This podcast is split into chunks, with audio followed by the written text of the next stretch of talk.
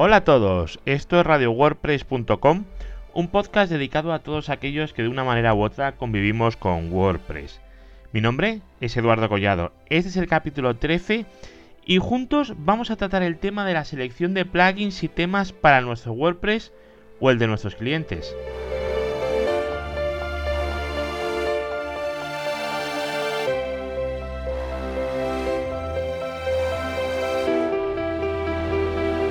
Cuando tenemos que instalar un tema o un plugin, ¿qué tenemos que mirar? ¿Cómo sabemos que no nos va a hacer un destrozo?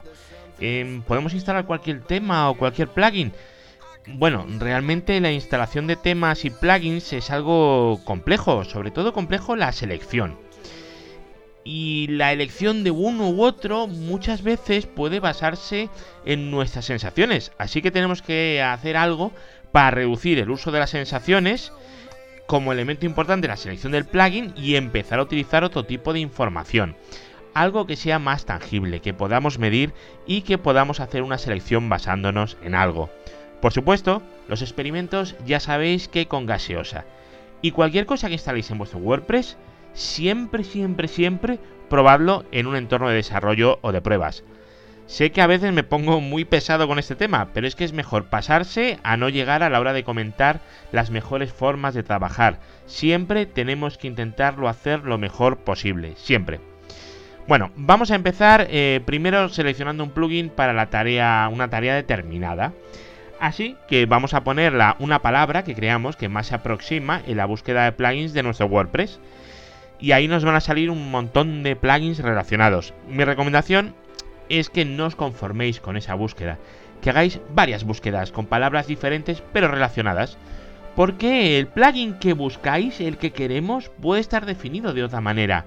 Pensar que el desarrollador del plugin puede pensar de forma distinta a nosotros y puede haber pensado que la palabra que mejor lo define es otra. Así que hacer varias búsquedas hasta que encontréis el plugin que realmente creéis que necesitáis. No os conforméis solo con una.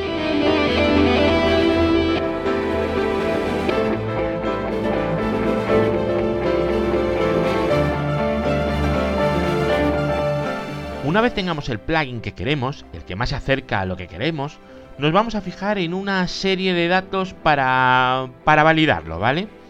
Una vez encontrado el plugin que nos gusta, vamos a pinchar sobre él y vamos a ver un modal, una especie de, de pop-up, en el que vamos a ver una descripción, instrucciones para la instalación, capturas de pantalla, informes de cambios y una selección de FAQ, eh, preguntas y respuestas, ¿vale? Las comunes.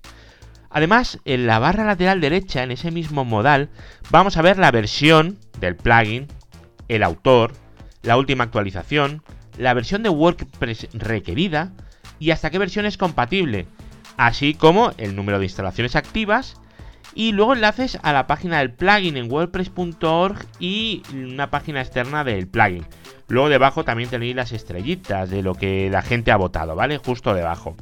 Pues bueno, con esta información que tenemos, tenemos que empezar a evaluar si el plugin mm, nos da la suficiente garantía o no para poderlo utilizar en nuestro WordPress.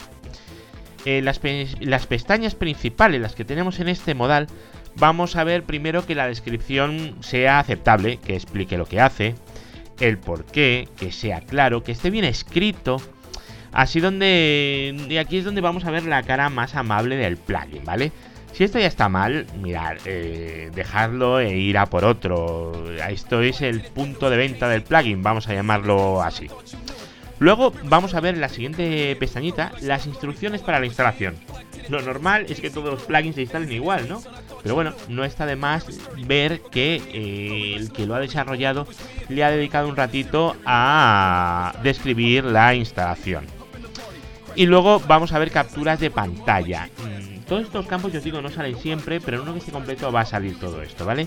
En las pantallas de pantalla no os fijéis en los colorines, lo que nos importa es que sea todo correcto y que nos fijemos en los menús, cómo salen o cuál es el resultado del plugin. A ver si realmente se asemeja a lo que esperamos, a lo que queremos para nuestro WordPress. Porque nosotros estamos instalando un plugin por algo. ¿Eso es lo que queremos? Eso es lo que nos tenemos que preguntar.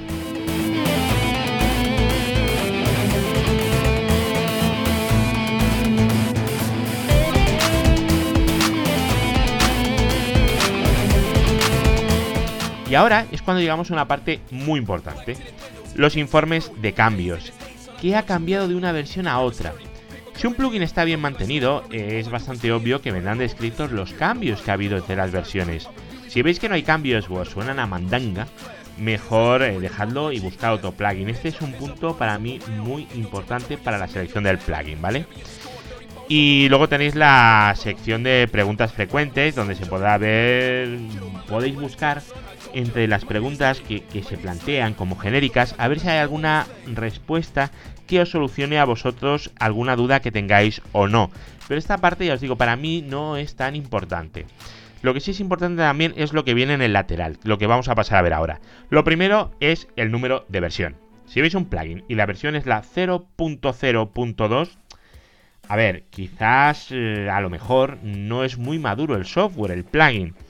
Y si es una 1.4.2, bueno, ya ha pasado por lo menos a la versión 1, que siempre es bueno. Eh, siempre mirad las versiones por las que ha pasado también en los eh, informes de cambios, ¿vale? Lo que hemos dicho antes, los informes de cambio donde se explica qué cambio ha habido entre versión y versión y comprobar que, bueno, que coincida más o menos con la impresión que os da de la versión por la que va. Luego tenemos la fecha de la última actualización, muy importante. Si os pone que la última actualización es del año 2012, bueno, pues a lo mejor ese plugin no está muy mantenido, ¿vale? Fijaros porque cuando lo tengáis instalado no os van a salir actualizaciones. Y no es porque no haya fallos, no, no, que va. Lo que pasa es que el plugin se ha abandonado y como está abandonado, pues no hay actualizaciones. O sea, que no digáis aquello de no, no, mi WordPress está totalmente actualizado, pero tengo un plugin del 2012. A ver, esto vigilarlo, ¿vale? Y luego tenemos eh, también ahí en la barrita lateral la versión requerida y hasta cuál está soportada. Lo suyo es que vuestra versión esté soportada y que además sea la última de WordPress. Eso es lo ideal, ¿vale? En este momento la 4.7. Y bueno, llegados a este punto, lo que más me importa a mí y lo que yo siempre miro, tenéis que ir a la página del plugin en wordpress.org. No tanto la página del plugin en su propio dominio, sino dentro de wordpress.org.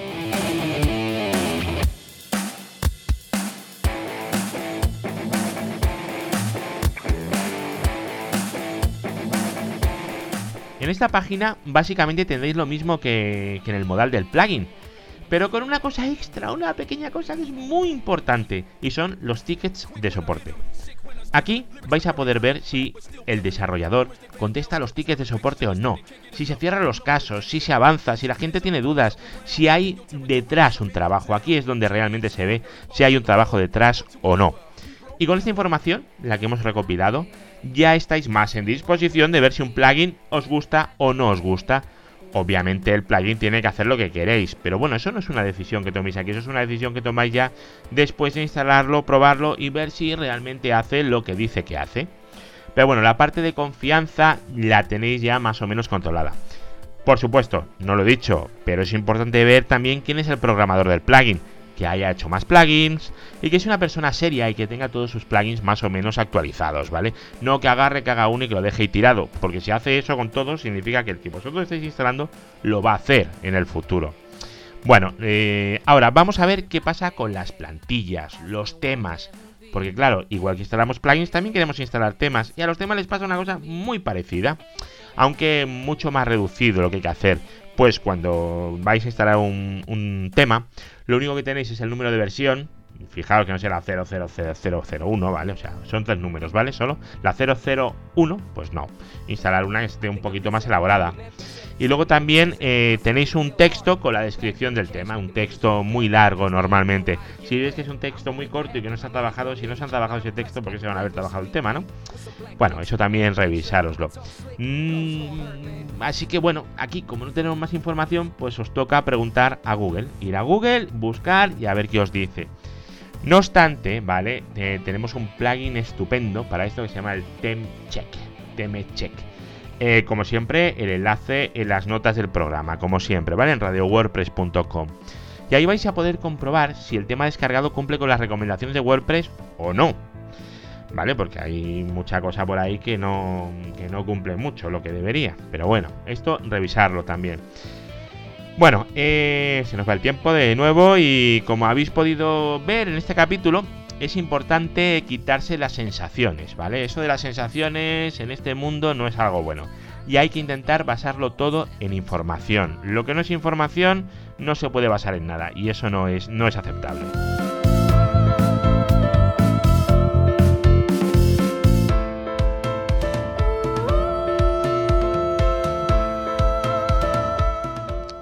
Recordad que os podéis suscribir tanto en radiowordpress.com como en Spreaker, en Evox, en iTunes, en TuneIn, en Stitcher y un montonazo de sitios más y que no recuerdo. Pero bueno, recordad que si os ha gustado además podéis votar en algunas plataformas como en iTunes que podéis poner estrellitas o en Evox donde podéis pulsar el pulgar. Este podcast, obviamente, es lo que tenéis que votar, Luego también os agradecería comentarios y demás, que lo contéis a vuestros amigos y esas cosas. Bueno, nos vemos y recordad que si os puedo ayudar en algo de servidores, dominios, infraestructura, tal, me mm, agarráis y contactáis conmigo, así como temas de WordPress. Yo estaré encantado de contestar buenas preguntas, vuestras preguntas.